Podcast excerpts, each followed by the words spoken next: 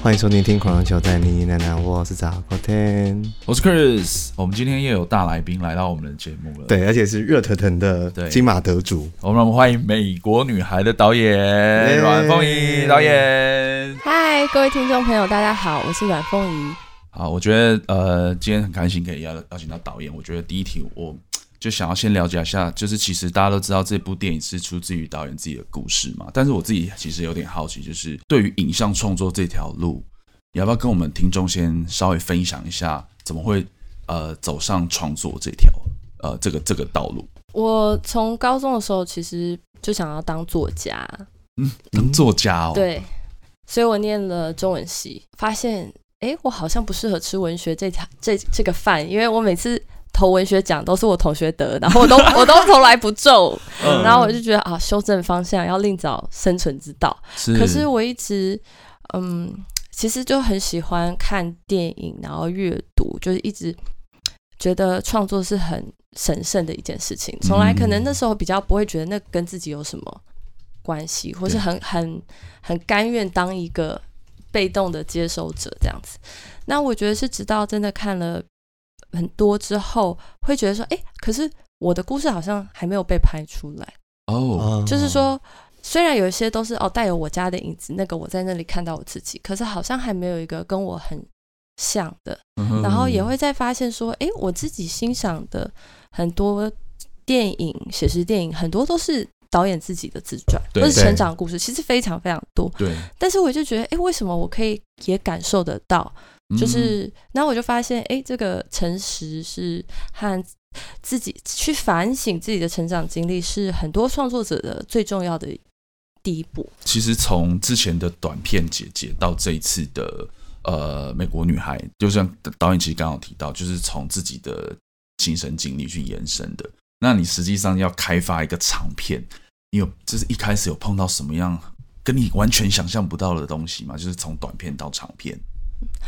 我觉得其实两，其实我是一个蛮享受写作的过程，嗯、就是编剧虽然很漫长，也会有嗯撞板的时候，但我觉得短片跟长片最不一样就是后置阶段，哦，因为短片毕竟它还是比较呃篇幅没有那么大，你真的我们要剪接从第一遍看到最后一分钟很容易嘛，大概十五分钟，嗯、所以我们要我们今天剪，我可能跟我的剪辑可以同时看三四遍。轻轻松松，你也很容易呃随便寄给朋友说做盲测，对不对？对。但是啊，长长篇后置不是这样。那时候我看了，我我记得我们剪了大概四个月，嗯，然后为了要控制这个叙事的节奏，我们前前后后我跟制片人大概把电影看了五十遍。所以看到后面就是非常害怕，就是我就想说，天哪！以后有任何人，我真希望当我说我想要做导演的时候，有人告诉我，你要面对的是你自己的生产出来的东西，然后你要这样子，不断的对，不断检视你所犯下的错，你知道吗？就是一定会说，哦，我怎么这样子，我怎么那样？然后对对对，你就在一直 对，所以真的，我觉得。这个动力会让你要坚持现场你相信的事情，嗯，对，因为不然你就是你知道，大家工作人员都拜拜杀青，然后你就一个人在那，哇，怎么会这样？怎么办？你知道怎么收拾自己的自己的摊烂摊子？这种感觉，就是我觉得光是长度，那因为它涉及很多人，那这很多东西需要他们去确认以及同意我们要往这个方向走。对，对，它跟短片是截然不同的。短片就是。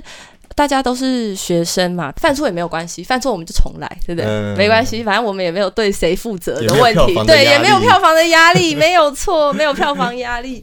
然后、哦、现在场面就完全不一样，你就是要对很多人负责。那在剧本开发上，你觉得，因为导演刚刚其实就讲到你自己是很喜欢创作，嗯，那实际上要开发一个长篇的剧本，对你来说哪边很困难吗？还是你觉得驾轻就熟？因为我很喜欢写创作这样子。呃，我觉得很困难是节制，嗯，就是不能什么都想说，然后呢，是、嗯、好像什么都说说不到，嗯，所以要很专注，而且不能贪心，不能贪心，呃，你就是要接受这一部一部片没有办法讲完所有你想说的事情，嗯，然后一定要像我。为了要跟自己拉开距离，也为了写的比较快，我就是一开始我就找共同编剧，是我研究所同学这样子。是，我们要一直定义这个故事的核心价、故事情感到底是什么？那我就一直说母女、母女、母女。所以，我们不论在写每一场戏，就算到了，呃，我们看到会有爸爸自己戏、妹妹自己戏，可是他全部都是在烘托这个妈妈跟姐姐的关系。对。对，就是要很有这个很强烈的诅咒。对，嗯，因为呃，导演刚好讲到母女啦，我觉得这一次的演员大家都非常的惊艳，就是无论是互动，然后还是里面的表演。那当初。呃，在写的时候就有想到这些演员了吗？还是呃，在剧本开发到最后才去选择说，哎，要找哪些演员来演？然后，其实我觉得另外一个蛮有趣的是，其实这部片的卡司有很资深的，然后也有很新的演员，在合作上面又有什么样的不一样？嗯，我在写的第一年几乎就没有去想，嗯嗯，但是我习惯是在剧本里面呢，不太做外形的描摹哦。嗯，因为我觉得这是一种训练，这是一种保持一种开放性。嗯嗯，所以我只去做角色刻画，我不去限定他会长什么样子。是，嗯，那这个是在开始进入到比较第一年到年底的时候，当我制片人读的这个剧本的时候，他就想到第一个是林嘉欣，没有错。可是这是他已经这个已经到了第八稿了。哎，刚刚讲制片人就是舒宇吗？哦，没有。呃，苗华川。哦，苗华川，对对他他因为他一直从那个《嘉兴男人四十》都有看，对，所以非常非常熟悉他。是，那所以其实，然后后来为了要能够把剧本给嘉兴看，就去问了舒宇，这样。哦，OK，嗯，那实际上跟这些呃刚刚提到的比较直这样已经有影后的，然后也有那种戏龄。呃，很丰富的，像呃凯勋，对，然后这次又有新演员，是。那实际上跟这些演员，呃，就是我觉得我们之前跟一些导演合作，呃，在访问的时候，他们都会说，呃，他们要如何跟导演互动，呃，跟演员互动。然后我觉得有一些导演他是比较会去呃跟演员说他想要怎么样的，但有一些导演反而不是。那呃，导演自己觉得你是怎么样的导演，在跟这些演员互动的过程中？嗯，我觉得我是一个无为而治的导演，就是看起来没有在做什么。OK，对，但是嗯，我以前也会有一个概念，说就是导演就是要很指挥现场。直到有一次，我就有一次在当助理工作的时候，就是我一个我很欣赏的导演这样子，然后我就很失望。嗯，为什么？因为他完全几乎没有在跟演员讲话。哦，真的？对，因为他就，但演员也演的很好，然后后来电影也很好，然后我就觉得。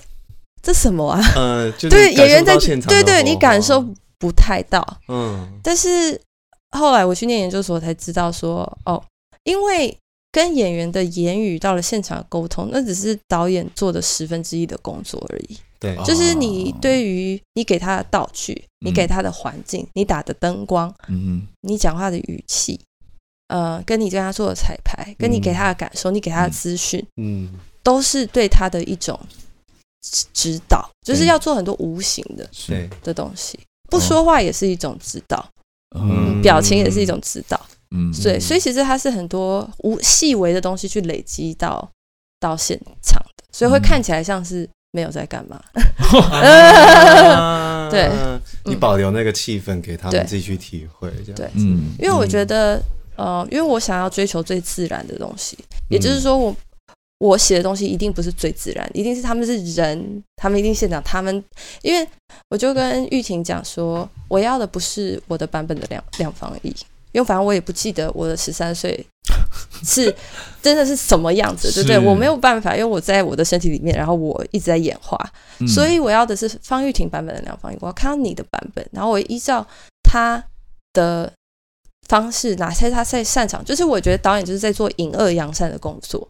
就一直把他最好的那一面一直呈现出来，嗯、然后嗯、呃，然后一直去引导和鼓励他，或是其实与其说呃，一直观察他现在的什么在什么在影响他，什么在障碍物，就例如说有点像个妈妈，就是如果我观察到他好像有点不自在，我就会开始观察说是不是太冷，嗯，还是你要喝水，还是说。你知道，像妈妈对于小孩都很敏感嘛？因为他他们他一直在看他们，对不对？很感受力很敏锐。我觉得我对于演员是这样，就是感受要力要很很敏锐，知道他现在是不是感觉不舒服，他是感觉舒服，这是不是你要的？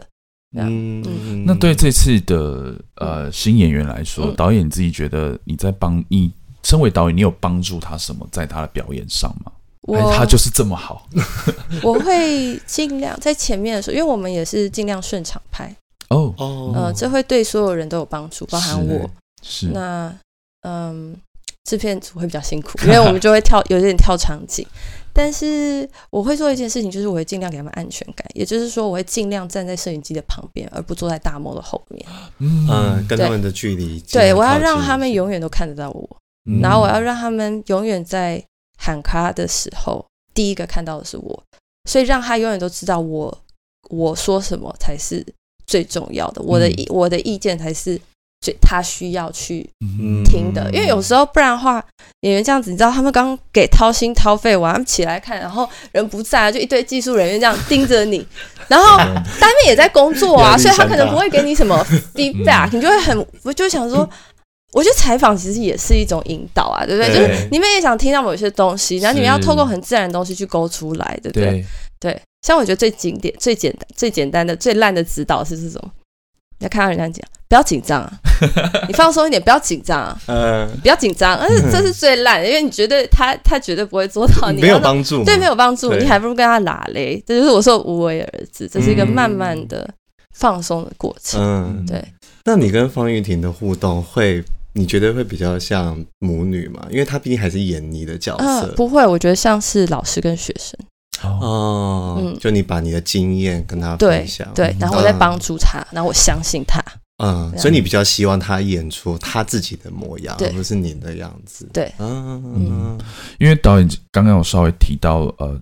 重现房间这件事了，对。然后，呃，我自己在看一些访问的时候，比较少提到这部片的一些美术设计。对啊，都没有人提，那都是做出来的。我们问了。对啊，因为其实我我我很注重美术设计，我很注重啊，就是我很会去聚焦美术设计这部分。就是我可能分两种，一种是它就是呃，它有一些时代感，或者是有一些科幻近未来，或者是像月老那种很很。Fantasy 的那种，嗯、但是我也很喜欢那种很有生活感的，嗯，因为像美国女孩子，我就会觉得，哦，她到底是真的找一个公寓呢，还是有些是搭的呢？嗯、因为我觉得生活感这件事做到没有痕迹，嗯、才是强的美术。我自己在看的时候，最后就会觉得有一种感。感觉，所以导演要不要聊聊这部片的美术？好啊，嗯、这个美术指导是我高中同班同学，叫做陈玉璇。摄影师是不是也是同学？呃，摄影师不是，摄影师是制片人找来的，希腊人，希腊人。不过我们等一下再再说那个，对对对，因为希腊跟呃，就是摄影跟这个时代感跟美术要很密切的合作。对对。那美术指导是也是姐姐的美术指导，嗯，那时候她就是非常擅长这种很生活化的东西，然后在很有限的资源变出。很多的东西，嗯，那其实我们在时那个家是完全是一个白色的家，就它确实是一个老房子，嗯，但是屋主把它的地板全部都换成白瓷砖，然后墙壁也是就是惨白的刷白。那我的美术那时候就觉得说，他想要重新全部贴壁纸。因为他想要，因为这样拍起来比较有质感。是因为因为摄我们很怕白墙嘛，摄影师很怕白墙，嗯、所以他就不要让它是白色的。虽然看起来是白色，但它不是白色，它是藕色。嗯、然后地板，我最追求的，我就是说，因为我们家景大概占了整个电影的一半，嗯，所以它是我们的主景这样子，所以要花很多心力。然后我说我一定要那个地板，就是那个年代的地板，那个木，嗯、我就说这就是我小时候的印象，而且我看到那个东西，我就是觉得很有感情。那个还真的，他就是找遍台湾的师傅来做那个，因为其实有一种方式是贴假的，就是它是长得像。嗯、然后他那美术也尝试过，他说真的太假了，不行，不能接受。所以你知道有两个礼拜我不能彩排。因为我就说为什么？因为我都去实景彩排。我说为什么？他说那个美术就说，呃，导演要等地板干。然后我就啊，我们在等那个。我说那地板什么时候会干？然后就说哦，我们要把它吹干，然后就放 N 台电风扇，你知道吗？然后我就说快点干啦。然后就说没办法，谁叫你们要实际去铺，对不对？对，但是可以做的事情。然后那个包含那个床组，嗯，那个镜子。美术那个执行在路上捡的，他就说：“哎、欸，我觉得这很赞。”然后一天到晚烂，我说：“哎、欸，这要不要捡回去？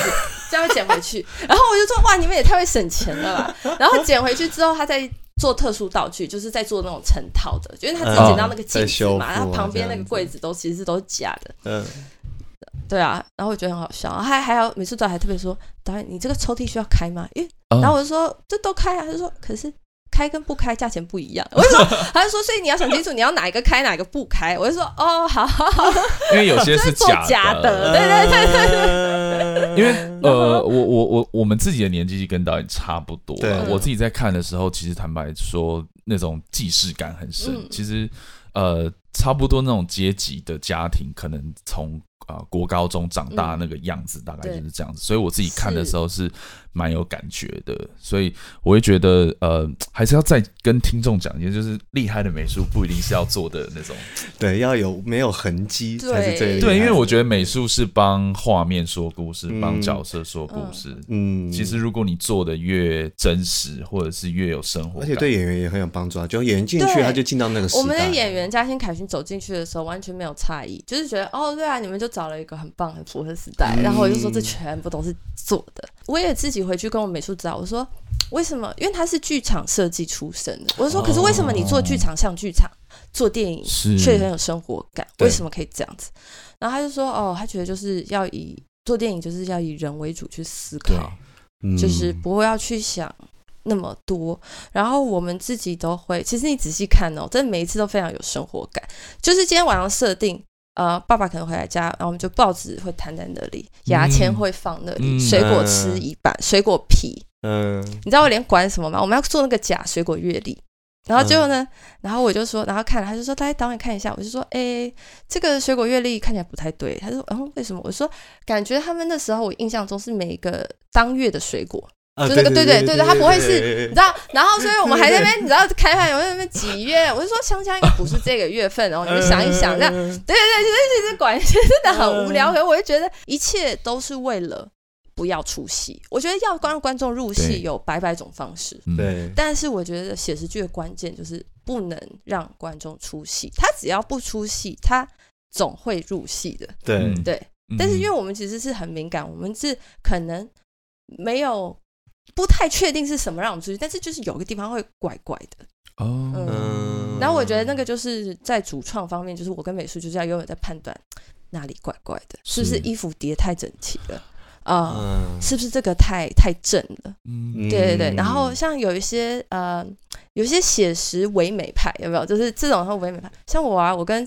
我的美术最喜欢塑胶袋，因为我觉得塑胶袋这种台湾人的生活感，红白的，对对对，那种菜市场买的啦，什么什么东西啦。欸、对，就是其实这个好像只有台湾会比较。对我我相信有一些导演会觉得这个我很丑，可是我觉得就是我们要抓到适度的丑，就生活就是没有那么，嗯、就是才才可以捕捉到他的精神。对对，我觉得很厉害，是因为我那时候在看的时候，就有听到就是说蔡依林跟周杰伦的歌。哦，对啊，然后网咖是。对，然后我我自己是有点就是不是就是有点讨厌吧，我就去查，就我发现年代完全一模一样，就是真的是 SARS 的时候他们出的这些，对，就是二零零三年吧，我记，对，就是一定是，例如说 SARS。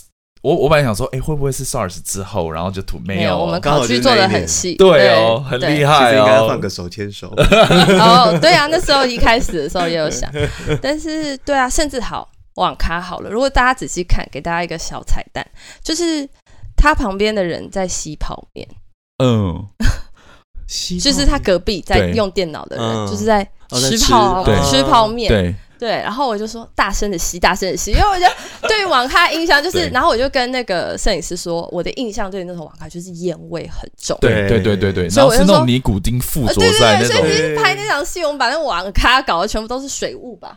是水雾吗？就是故意让画面看起来雾雾的。对，需要。对，然后我要让他进去的时候，他就这样，虽然不臭，但是就是我要去。拍他的味，他闻到什么？嗯，因为那个是视觉上就会影响到自己的表演。那这个网咖，我的路人就觉得我们在干嘛？有没有冒烟？有没有？所以其实不代一个文艺片，不代表他没有花这些心思，是是。然后或是说，无名小站 MSN 都是特效，很猛哎。对，那是绿幕。可是那个要找回那时候的 我们所谓的都是重新写的吧？就真的找人，那是重新做的。对对对。可是我的意思是说，那种那种所谓的 user experience 那种路径是要回去找吗？还是？对对，回去找。嗯，对啊，因为说明你要再写一个网志，然后那种东西你都是对啊这些感谢。而且我跟你讲很好笑，因为无名还一直改版。对、啊。然后呢，有时候还有没有记录，你知道，我们所有人还在那，因为我们主创大家都差不多年纪，就哎，没有没有，我记得还没有这个。然后我们俩，我们还问那这个，那时候还有没有开放相簿功能？OK，讨论了很久，然后后来结论就是那时候还没有开放相簿功能，所以不能用相，不然相簿我很方便啊，对不对？他跟朋友的照片就是这样传一传，那个马对啊，然后他就说没有没有导演那时候没有相簿功能，我说好，那就没有。这些都是很厉害的细节，但是我觉得导演刚好提到就是摄影啦，就是我们呃，因为这次刚好也有拿奖，对。然后其实我那时候看完，我觉得印象深刻的反而是摄影，因为但是我比较想要呃呃，请导演跟我们分享，就是哎，就是摄影这这次跟这个 DP 合作，嗯，呃的过程，或者是说使用的光线啊，以及刚刚提到了一些加景的部分，在走位跟摄影机的运动上，呃，你觉得这一次帮助了这部片什么？这个摄影师我觉得很年轻，他很特别，是他拍很多不同的地方，跟不同的导演合作，都可以维持一个一贯的水准。就是有时候，嗯、然后但是又不会，但你还是可以看得出来他的品味。就是因为，因为摄影师像是好以我们研究所为例，他们是非常摄影出名。那那美国的这种工业化体系认为好的摄影师应该要是非常多变的。对，就是这个我也可以拍，那种我也会。对，对，是没有错。但是我觉得这个摄影师很特别，是他有一个 signature，但是他这个 signature 是很去辅助这个故事的。嗯，就是因为他对于故事是有深度的理解的。就是刚开始，呃，我在选。那个希腊人的时候，我们后来决定的时候，然后我就有一个高中朋友，现在也是一个大摄影师，在拍那个 Apple Series，他就跟我说：“你不能用不会讲中文的啦，不会，不可 能，不行啦，这个绝对不行，真的，我跟你讲，一定不可以。”然后我就说：“可是我觉得这个是情感感受度，因为我后来发现这真的，这真的不是一个问题，因为他其实可以感受到这个东西戏的好或坏，因为他听不懂，他反而更。”印象对对，因为像我们去外国去去玩，你也可以感受到对方的情绪吧，对不对？就算你听不到那个语言，所以他这个其实是非常敏锐的。那二来，其实对于那个时代，他很坚持的，就因为那时候还没有 LED，所以我们就要避开所有的 LED 灯，嗯，就是都用卤素灯。你看到那个街景的那个灯泡，全部都是他们，所以我们就等了灯光组，就全部把它拆了，换了，去去 recreate。那个氛围，嗯，那真的是制片组，就是那时候快逼疯了，因为我们拍 拍那个车景，然后他们就去找全台大台北还剩下有卤素路灯的。然后他们真的是找的很痛苦，找的很痛苦，终于找到一小段一小段的时候，然后就那天我们去看景的时候就，就哎换了。换了，所有人就崩溃，就啊，这就是拍片观众，对，就崩溃了，就啊，怎么会这样，找那么久，嗯，对啊，然后后来就是真的找了一小段一小段，然后每次只能演一个 take，因为你知道那个长度就差不多了，对，对对对，等于说啊，我们就哎要到灯喽，来来来，action，OK，看，OK 没灯。然 后再回来一次，嗯、对对对，其实对于光线的质感追求非常高，嗯，因为他这一次的摄影其实会让我感觉，也许像导演讲，就是因为语言上面他没有，就是不了解中文，对，所以他有一点点距离感，嗯，所以会让我很喜欢，就是他其实在很多运镜上会让我觉得，哎，还好。他的运镜方式不会让整个故事太矫情，嗯，对，对是非常自然。我们是非常多的手持镜头，嗯，手持的镜位。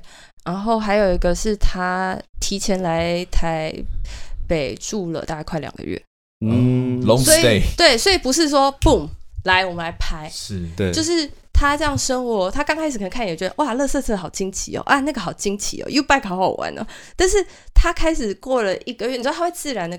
去吸收对。这边的步调跟这边的人，是，所以那个我觉得很关键。还有一个是我都实景彩排，我跟摄影师是从来不讨论，我们不讨论镜位，我们不讨论分镜的，嗯，我们会讨论，我们是一直到非常非常后面，就是我们会先讨论呃每一场戏的重点要推进什么，要功能是什么，然后情绪，他就最 care 的是情绪现在该是什么，嗯。然后确认双方我们对彼此这场戏的理解是一样的。嗯，那我们在讨论说比较是，那我想象应该会有可能一个特写，可能这边会带个过肩。那最少最少的 shot 是什么？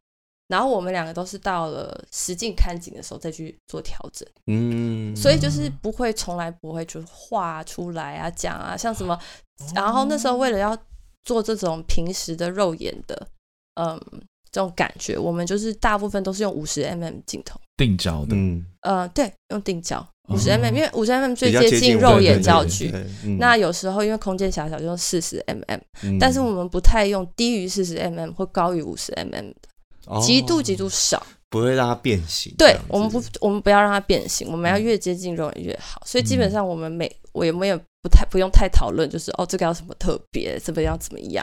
嗯，不，一不小心突然太技术层面，讲到五十 mm 人像，那我们回到故事这边来。没有，但是我想要多问一题啦，就是呃，因为导演其实刚好提到，像美国工业，他们可能认为呃，所谓的摄影指导就是要服务这个故事。但是呃，我我自己在最近呃，会比较注重一些呃知名的摄影指导，例如说像 Roger Deakins 这种，我们就会看到一些说，其实他其实会放自己的作者印记在里面。是，但我觉得呃，导演可能稍微刚刚有提到啊，就是可能针对这种可能也会放自己一些想法的 DP，嗯，呃，他对这部片，你觉得他有？实际上帮助到什么？当然，关键人物哎、欸，哦、因为 OK，难怪拿奖，非常关键。因为有一些导演是非常了解技术的，啊就是摄影啊、灯光啊，就是哎，对于是机械本身的条件真的了解。但我不是，嗯、uh、嗯，我觉得导演就像是一个嗯指挥家，你就是有个乐团，然后你有个乐团，嗯、那你的乐团你不可能每一个乐器你都会拉，但是你大概要。了解一下它的原理，嗯、那就是等于说，呃，摄影师算是第一小提琴嘛，你就是找到最厉害的首席来帮你拉，但是你知道那个，你知道那个音乐应该要什么，可是，是。对，对。所以一个多厉害的，的对，当然他会带着他的诠释，那你要的就是你跟他的那个诠释互相去，就是要的是这个化学反应，要的不是只是他，对对，对，要的是我跟他，跟我跟美术跟演员这些。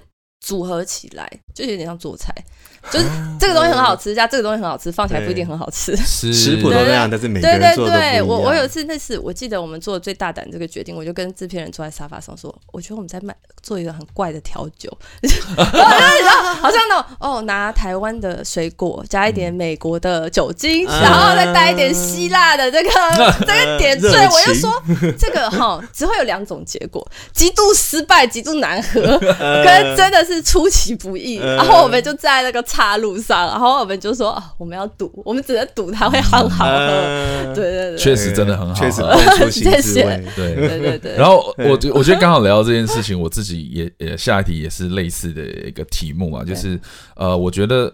美国女孩讲了很多议题，我觉得现在最近在呃金马播映之后，大家都有在讨论，嗯、包括呃家庭啊，或是那个年代的东西。然后我自己其实还是会对移民这个这个 subject 有很有兴趣。只不过，例如说我们在回顾很多过去的电影，其实有很多关于这类议题的作品嘛。那导演自己觉得你要拍这样的主题的作品，你要？我觉得很现实的问题，你觉得要怎么让它好看？因为我觉得像导演刚刚提到这些东西，就是、嗯、哦，我们要放什么样的技术人员，但是他其实是希腊人，嗯、但我们有一些是我自己的同学，他要做成怎么样？嗯、那因为呃，可能有一些关于移民的电影，它其实有一些喜剧成分的，嗯，或是有一些菜鸟新移民啊、呃，对对对对，嗯、或者是呃，Lady Bird 这种淑女鸟、嗯，我很喜欢 Lady Bird，对对对，它是有一些喜，那。导演自己觉得你要怎么把它拍成大家会喜欢、会好看的片？我觉得没有办法说哦，他们喜不喜欢？我觉得，但是我在写跟导的过程中、剪的过程中，心中就是大家一直要有观众。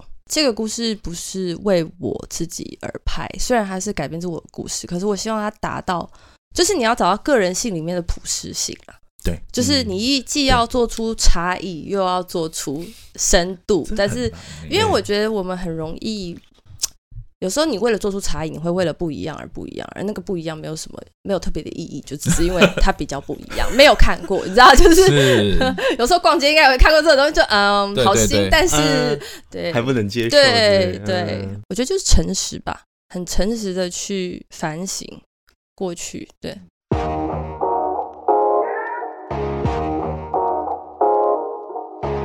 因因为我真的很喜欢，就是导演的叙事方式有一块就是很常在用一些有点像窃听的感觉，嗯，比如说小朋友在房间听到爸爸妈妈在吵架，嗯、或者是很多那种。呃，在教室的戏，你拍那个主角，可是境外一直有同学在讨论的声音，嗯，对，然后会一直让我感觉到有一种窃听，然后也有一点距离的尴尬感，嗯，对，所以我想听听过来聊的，就知道呃，导演就是这方面的心境，你究竟是想要表现的东西，嗯，对，嗯，其中一个跟这会讨讨论到调性的问题，就是调性，我觉得也是刚开始最难掌握的。调性，就是我跟摄影师就决定这样非常亲密。嗯，但是他才是客观第三人称的，第三人称也是，嗯、但是我们所谓第三人称亲密观点是，我们跟角色是若即若离的，不是疏离，就是我们是冷静的看他，我们不是冷感的看他，嗯、我觉得这不这不一样，对啊，嗯、所以我们就是很冷静的，不带评断的，不说好还是坏，对，去看这一切。你知道有时候看作品会觉得，嗯，导演明显比较喜欢这个角色，嗯、对对。对，对，那我就是不要表现出任何的偏好。对，因为这种确定感其实也会让我感觉，我好像就也该。对对对对，没错没错，就是我记得有一个人看出来，他说：“我觉得我好像看美国女孩，好像我们他我是他家的邻居，或是我是他们家的私密的房客，对，隐形的房客。”我就觉得，对，这种就是最棒。我觉得这个是做最好的一部分。对，就是无论是我们刚刚提到导演呃讲到我们要怎么是呃找到那个平衡，就是。呃，你好像是特别，但是你也要让大家能够有共鸣这件事情，嗯、我觉得是这部片现在能够获得很好的成绩或是口碑的一个重要的原因。对，那呃，刚刚有稍微提到了，我觉得呃，时代感这件事情对我来说是一个很直接的一个 impact。那呃，其实我觉得这件事情在这部导呃这部作品电影里面是一个很重要的角色，时代感这件事，所以我就会一直很 care 说，哎，周杰伦啊，网咖啊，SARS 啊，无名小挑战，那呃，导演自己怎么看那段时间的台湾，或是那段时间你观察到的那个社会，才会把它放在这里面？我觉得那个时候最关键的是那种网络波接刚开始的时候，是。我觉得那个，因为尤其是现在的我们跟智慧型手机跟网络是快要一体了，嗯，无时无刻不可剥离。可是那时候还没有，哦、那，嗯。我就觉得差异很大，因为那时候你看那时候没有什么，就只是靠波接的话，它的断裂感很强。你离开就感觉你就是你永远不会，你可你不知道何年何月。你又看到他们了，虽然呀，他我们爸爸妈妈应该觉得，比我们那个年代好，连电话都没有。你真的每一次跟你朋友再见都生离死别，真的不知道他下落在哪里。他可能觉得，哎，这已经比我们那个年代好很多了。因为在前面阿公阿妈可能书信往来，信都要寄到你手上三个月了，对不对？对啊，然后就觉得有 email 了已经很好了，你想还想怎样，对不对？所以我但是我觉得我很想捕捉那种网络刚。刚起来的那种，也不是刚起来，就是它该发展到哎、欸，无线 Internet 开始要接近，进入校园，进入生活，进、嗯、入青少年。嗯，对对。因为电影里面还是那个拨接，对对对，ADSL。对。然后哎、欸，我想我们以前，因为我我有一些亲戚住国外，然后以前是要买那种电话卡，嗯哦，打电话的，对。我小时候也用那个，根本就没有什么 Line 啊，什么东西，就是什么一张，例如说什么二十块美金，然后你可以打。所以很可爱，就是小朋友就很像小演员，就像穿越时空，因为他们点叮叮叮，然后他们超他们超错愕，还说这个是什么？然后很好笑，我们还拿那个 floppy disk 叫什么？他们叫什么？我不知道是什么。磁铁片，对对对，哇！所有小女孩都拿着说这是什么东西，然后我就说你要，你知道这个不到一，然后我们我们对啊，真的，然后他就拿很新奇，对呀，很好玩，对，就对于他们来说都是没有看过的，对对对，然后我还一直一直在解释给他看拨接，然后因为他看到的荧幕是为了不要让他那个亮有绿色光，所以他看到荧幕是黑的，啊。那我就贴了一个胶带，就这样在中间，我就说啊，我跟你讲啊，里面就是以前就是跑很久啊，你现在看到是圈圈，以前我们就是一条的。反正呢，你就从左边看到右边，然后再从左边看到右边，然后就想这个东西怎么永远不会到右边。嗯，对对对，所以有时候就是要这样子帮助他，的啊。嗯，就对于那种呃，可能像我们这种年七年级生看这部片，在那些小地方都 都会对，而且那个声音小时候是一个压力，因为偷玩电脑的时候那个声音真的有压力。我以前还会拿那个被子，有没有 把那个对，要把它盖起来，电脑开机。睡觉会知道你在干嘛。有时候那种很大声，你就哦天哪，他们有没有醒来？对对对，做坏事。然后以前那个我们的还不是那种内建喇叭，都是那种外接喇叭，然后有什么手机都会被干扰。对对对。对啊，都是很类似。真的打电话会干扰，就是有人传讯息来，你就会知道有那个讯号声。就电话还没响的时候，就就会有一些那种干扰干扰的声音，电波干扰的声音。听众应该这样就知道我们的年纪。对对对对对，还好还好，我们都还很年轻。而且那时候爸妈都觉得网络是危险的，所以电脑都放客厅，有没有？哦，对对，不会放小孩房间。我是放自己房间啦，但是我很多，我很多朋友家的电脑真的都是放客厅，对，因为爸妈要去看，还要看你晚上会爬起来，对啊，呃，还有以前还有各种那种你知道。电脑用的桌椅，对，现在想起来都觉得很奇怪那些东西。对啊，美术为了找那个电脑桌找的好痛苦，对，好痛苦。因为我就说我要那种键盘拉出来的，然后上面可以放印表机的，就那种超复古的。以前都全部都 all in。而且你知道他们多痛苦？他找一个主机会亮灯的。哇塞，对，好厉害。我以前我我很喜欢很喜欢那个嗯。愤怒到那个疯狂的麦斯，对，然后里面不是有个很经典的吉他，他在车上嘛，然后我就读他的幕后制作，就是美术就做好这个东西，把吉他手放进去，然后导演就看了说很棒啊，好啊，来来弹弹看，然后美术就哈，你没有说要弹啊，就是那个东西要上去，然后真的弹出来，然后就说为什么不是这样？然后我后来我就觉得哇，导演好疯狂，后来变我自己，我就哎，这个不会亮哎，然后这需要亮吗？我说对啊，需要亮啊。哎，我觉得但这个都是有有有怎么讲，它都是会。有成果的，例如说像刚刚导演讲那个 Mad Max，我们之前有聊过嘛。其实那个吉他手他是真的乐手，对。然后而且他还有设人设，对，有给他人设，对。然后重点是这部片出来之后，大家都对这个角色很有印象，对，超有印象，然后一直都在讨论。所以前面的那些那种设定其实都是有对啊。如果大家仔细注意，阳台的植物也是随着时间变化的。啊，就是他们到对刚开始设定，我就说你不要浇水，要枯枯的，就爸爸就没有在照顾，对，没有在管的。所以后来他大概前一个开拍前一个月，他们就开始帮水帮植物断水，断水。然后呢，随着我们在拍，就帮他浇水，帮他浇水，在后面是很绿的。嗯，还有地瓜，地瓜叶。对对对，地瓜叶，还有地瓜，因为我最近也在种，很印象很深刻。对啊，哇，整个美术组前一个月开始养地瓜，然后呢，他们养了 N 多个地瓜。我说我们只要一个地瓜，美术说，可是我想挑一个最漂亮的地瓜。然后我就是说好吧，然后还给我选，你喜欢哪一个？还要选厉害的地瓜叶。对啊，大家都觉得好像自然而然。我就说妈妈，所有东西都是选过的。对对对。然后他们全家吃的那个晚餐是我妈炒的。哦，真的哦，因为本来很多这种晚餐戏，大家是去买自助餐，对。但是那自助餐炒的高丽菜，我都会先看，我说我要看，我要看高丽菜。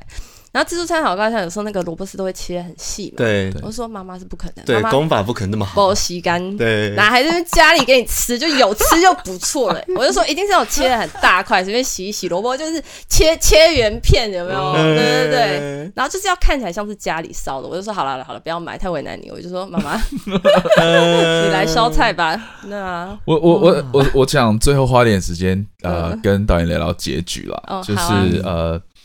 其实我比较想问那个信，就是到底演讲稿演讲稿对。对哦，这是 number one 问题，我好想回答，然后一了百了，就大家不要再问，拜托给我们这个彩蛋，拜托，就是这真的是我们 number one 映后问题耶。OK，好，演讲稿，嗯，本来剧本里就没有写，他本来就没有去，我们也没有拍，不是后来剪掉的。嗯，因为我觉得他，我们其实人生里大部分都是很多事情是准备了很久，但没有上场。对，但是这是我们很重要的经验，就是成功的时候，嗯、真的背后是无数的失败。那我觉得这些失败也是他成长的一个很重要。如果如果我让他去演讲了，就是有些人帮我写说，哦，我觉得他可以去演讲，然后脱稿演出，然后爸妈最后一刻到。就是一个好莱坞大片，然后就说呃对，但是我觉得那我这样在传递什么讯息？是妹妹也没事的，爸爸妈妈又团圆，然后呢他还得到他想要，那他人生不就句点了？对啊，但人生绝对不是那样的，要有缺憾。但是那个信的内容，导演原本是想象他就是跟妈妈和解吗？我觉得不会，我觉得那个年纪还到不了和解。嗯我觉得他只能是思考，对，只是嗯了解。对，所以结结局这部分，呃。就那个画面，就那个 moment，嗯，导演在写剧本的时候就想要定在那边了吗？没有，剧本里有更长，有本来有到夏天，我们会再看到他们一家四口，因为我那时候就很想要这种，嗯，雨过天晴的感觉。对，结果我们拍三十天，每天都是阴天，真。所以，我跟摄影师就也也也快崩溃了。我每天哦，每天的全部的导演组就在那边深夜凌晨来讨论明天会不会出太阳，还要赌哦，因为你要赌，你要替那个准备。在台北拍的，在新店拍的，大哦，难怪。对，一直在赌。然后呢，然后有时候我们赌错了，然后就是在拍里面的戏，然后看到出太阳就啊，为什么我们要出去拍？然后你把冲出去的时候，已经太阳又走了，这样子。所以就是。整个效果不符合预期，这样子，然后也有一点冗赘，也有点太直白了。那我们把它剪在一起的时候，那个制片人划船看说，这好像人家会以为这个是我逼你加上去的圆满大结局的，哦、然后他自己就觉得可以。我本来剪完很得意，我就觉得很赞，然后给他看，但还是有拍，还是有对有拍，然后他就沉默，Okay. 他就讲，我觉得有点怂，哇。中枪？怂吗？哇，你碰到的人都很狠。对啊，视频就是要这么直白。对对对，你看，就是因为因为他们都这样很直接的告诉我，所以我们现在可以做出就是你知道比较满意。然后，然后那一颗镜头是这样子的，本来没有设定要停在那里，那我们只拍了二十八天，所以每一颗镜头都拍的蛮就是很很赶。我们每一场一天大概拍三场到四场戏，嗯，所以其实我都会掐的大概刚刚好。然后我常常被刁说我太早喊卡，这样。哦，那对对对，延续一点，对，好像可以再延续一点，但是因为我就是很，因为我们剪接是边我边拍他边剪，哦，所以对他是现剪，他是他不在现场，可是他就是远端，就是他一直在剪，所以我们每天都在一直在看 footage，一直在看电影怎么怎么演变和成长，然后他也会跟我说你。你需要再拍这个，你需要再拍这个，我需要这个，然后我们就是有点边拍边补拍，你知道吗？就是所以其实很很痛苦有时候，但是到了这个结尾，那天结尾是这样的，我们就在阳台上，然后我已经到了后面，然后我场记坐在我旁边，就是大家我们所有人就卡在那个狭小阳台，你知道，我跟场记坐在前面，然后呢，摄影师，然后灯光师，然后就是一堆人，就是你要极限挤在那个后面的，然后呢，然后小朋友下楼了嘛，然后戏里面，然后我就想说，我我就喊卡的时候，那个场记说不要卡。我就已经要卡，他就抓着我的手说：“不要卡，不要卡，谁导演？不要卡，不要卡。”对，然后我就想说：“哇，好大的胆子，你知道吗？因为现场只有导演可以喊卡，就是副导可以喊 action，就只有导演喊卡。然后我就想说：好好好，没关系，因为刚好吹来一阵风。嗯，对，因为我们在五楼。其实我在一开始的时候，呃，风是剧本里就有了很重要的自然意象，因为我觉得这是一个。他又飘忽，但他又自由，嗯，就没想到就来了一阵风，然后我们就这样，就所有人在那边啊等风啊，后面的观众讲你们在干嘛？我们在等什么？因为这就没有人说要等那么久，你知道，就一直等，然后就说哦我们在等风啊，大家应该觉得我们疯了，踢笑啊，导演跟场记一起踢笑，然后坐在那里，然后就等那个风吹完，对，然后场记就拍拍我说可以了，可以了，可以，他就说你这个这样子你可以保一个结局。哦，对啊，就最后还是就就用了，对，结果我们再回头看。就是在我制片人说我那个原来结局很怂的时候，我我就说往前推，我就说好像只剩这个镜头 可以耶，就是嗯才有足够的余韵。当然也是加上了配乐，还去收束整个感情，不然没有配乐的时候看的时候也会啊，嗯，会会嗯，对，嗯，哎，对，整部片其实配乐很少，非常非常少，是。然后我觉得最后哦，今天导演聊了很多，又不知不觉聊很多。对，我自己很好奇啦，因为呃，第一第一个长片其实非常成功，然后也有拿奖。那我相信大家已经非常期待导演之后有什么样的作品。那呃，导演自己会想要尝试什么样的类型嘛，或是故事题材？因为毕竟可能前一开始的短片到长片都是自己的经验这样子。如果写实剧算是一种类型的话，我会继续继续，因为我觉得这是我喜欢的。是，那我当然，我对类型的类型这两个字，我觉得文艺片也是一种类型啊。我要帮类文艺片澄清，文艺片也是 类型片，不是只有只是它它是一这一种类型。对，那。我会觉得这个核心的母题对我来说，可能就还是围绕着这个亲情，它可能变成不同的形式也是有可能的。嗯、但是我会，因为我做事情想要比较周延，它有计划性，有把握。如果我要换类型，我一定会先尝试一个短片。哦，因为因为其实类型就是要掌握既有好，我们说我们习惯认为的呃恐怖片、惊悚片，它是有一定的公式。对，和观众期待，所以其实对那个要够了解，嗯、因为你有一定的需要去满足，但是同时你要在这中又做做过出足够的新的东西，我觉得这个是要很难拿捏的。但当我在第一次做姐姐的时候，它就是一种对于这种写实剧的一次调性练类型掌握的练习。嗯。嗯哇，已经练习就变这么好看了，对，谢谢。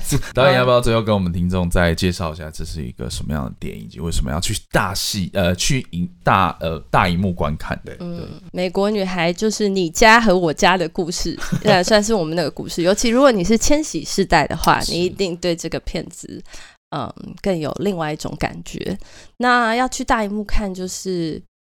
戏院毕竟，我觉得这种反而很生活的事情，你用放大去看，你的感受力会完全不一样。用个新的眼光看待你自己的成长和自己的现在的生活。嗯，嗯就像我们刚刚其实聊了非常多，摄影、美术其实都是非常摄影，就是不要再等串流了，没错，这样子我们会没有下一部电影哦。大家记得去戏院支持美国女孩。好，今天非常谢谢导演跟我们分享了很多啊这部片有趣的故事。好。谢谢导演，谢谢。导演，拜拜。